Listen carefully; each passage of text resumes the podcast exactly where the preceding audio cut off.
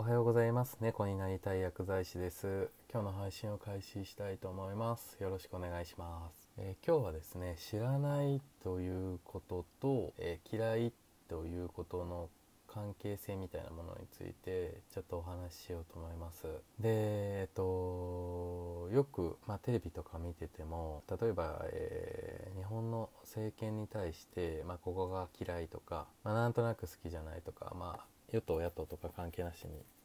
えーこういうとこ嫌いみたいな言葉って結構あの出てきてしまうと思うんですけどであとは、うん、そうですね。例えば、えー医療とかの問題で言ったら、えー HPV ワクチンの副作用が怖いから嫌いとか、えーあとは、え例えばある薬があった時にこれが副作用に、えひどいような重篤なものがあるから、え嫌いとか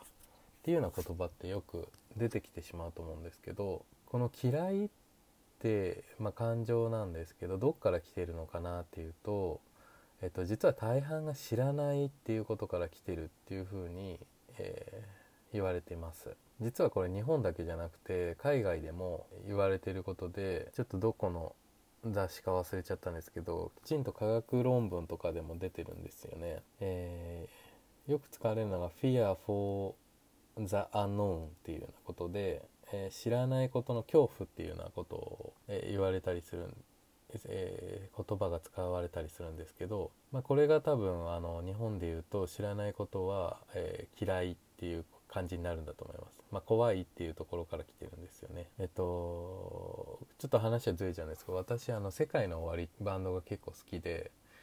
でその「世界の終わり」っていうバンドの曲の中に「プレゼント」っていう曲があるんですけどでこの歌詞の冒頭に、まあ、全部その人間の心理みたいなのが書いてありましてえちょっと引用させていただきますと「知らないという言葉の意味間違えていたんだ。知らない人のこといつの間にか嫌いと言っていたよ。何も知らずに知ろうともしなかった人のことどうして嫌いなんて言ったのだろう。流されていたんだ。知らないことは怖いから醜い言葉ばかり吐き出してごまかして自分のことまで嫌わないでっ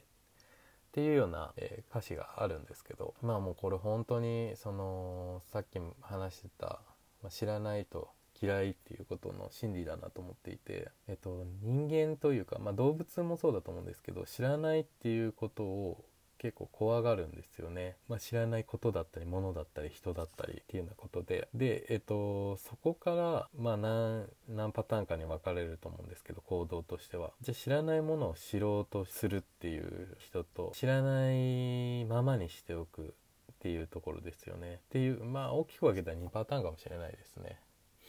でこれまずいのが知らないことを知らないままにしておくってことなんですよね。まあよっぽど関心がない限りその調べようとは思わないかもしれないんですけど、えー知らないことってなんとなく怖いとか嫌いに近いような感情を持っているってことは知らないを放置したらそのままなんですよね。なんとなく嫌いとか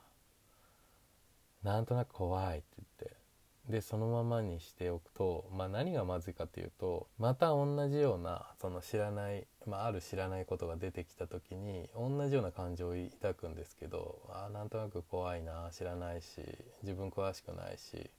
なんとなく嫌いだなっていう。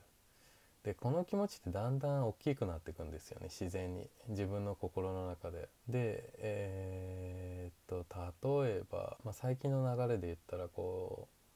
うん、もう1年2年前ぐらいかもしれないですけど YouTube が急に流行りだしたりだとか芸能人の間とかでも。であとはえっ、と積み立て NISA が確か2018年始まったと思うんですけどまあそういったような投資信託だととか、まあ、株式投資もそうなんですけどまあそういったことってなかなか知らないと始められないじゃないですか。始めようって思ったらその始めようとしたことまあ、YouTube だったりだとか株式投資だったりとかまず調べますよね多分。っていうすごい労力を使うのでこうなかなか重い腰が上がらないとかっていうことは十分あり得るんですよね。なんですけど、えっと、やっぱりそそこに挑戦していかないとどんどん退化していくっていうか結局よくわかんないから、えー株式投資しないと。まあもちろんリスクもありますけど。とかまあこの薬先生から出されたけどちょっと飲みたくないなとかなんか予防接種のお知らせ来てたけど子供に打たせたくないなとかこういうとこにどうしてもつながってしまうんですよね。なので、えっと、大事なことってやっぱ知ろうとすることでじゃあ知るためにどうしたらいいんだっていうところですよね。わからないことが出てきた時にどうすればいいのかっていうところが一番大きいと思うんですよ。どう行動していいか分かんないからそのままにしておくと思うのでで、えっと、私がおすすめしたいのは例えば、えっと、先ほど言ってた、まあ、予防接種ワクチンとかの話だとしたらこれを使うことで要はワクチンを接種することでどのぐらいの人が救われるのかどのぐらいの人が救われないのかっていうところの数字ですよね。例えば100人に言ってえー、70人はそのた、えー、病気を防げますよとかってことは30人は防げないのねってことですよね。じゃあ70%ぐらいの確率でこの病気を防げるんだったらやってみようかなとかまあそれ人によって違うと思うんですよね。70%うーんそうか残り30%になるかもしれないし打たないかな自分はとか多分そういうことを大事だと思うんですけどただこれが自分の子供に対してってなった時にうんまあ70%だったらやってみるかやった方がいいかって思われる人が多いんじゃないかなと思うんですよね。でじゃあ一方でじゃあ副作用そのワクチンによる副作用はどうなんだっていうところの調べ方もそうなんですけど例えば副作用の種類を知るってことですよねまず、まあ、重篤な副作用で言ったら後遺症が残るだとか、まあ、そういったことだと思うんですけど例えば注射したとこが腫れるとか痛いとかってこれ注射してるから当然ですよね。だからここのあの発生率というかその100人中に例えば80人にその注射したところの痛みとかえー、不快感だとかそういったものが起きましたって言われてもそれはそうでしょってなると私は思うんですけどっていうことなのでそういった当たり前これをやったらこれが起きるなっていうなんとなく当たり前のことっていうのはもう無視してもいいんじゃないかなと思ってます。でむしろさっき言った後遺症がどの割合で起きるのか例えば1%ぐらいだに起きるのかそれとも30%が起きるのかはたまた50%起きるのかってもう全然違いますよね。まあ多分そんなに重篤な副作用後遺症のようなその重篤な副作用が 50%60% で起きてくるってなったらまあおそらくあの国も認可しないはずなんですけど承認というか、うん、なのでその発生率っていうのをま正しく知るっていうのが大事ですよね。はい。ということでまとめなんですけどまあ知らないことに、えー、出会った時にえー、よく調べないで嫌いだとか怖いだとかっ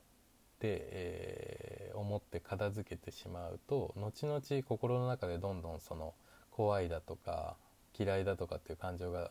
増幅されてしまうのでそれってあの生きていく上で、えー、マイナスでしかないかなと思ってるんですよね。ずっと不安な日々に、えー、怯えているというか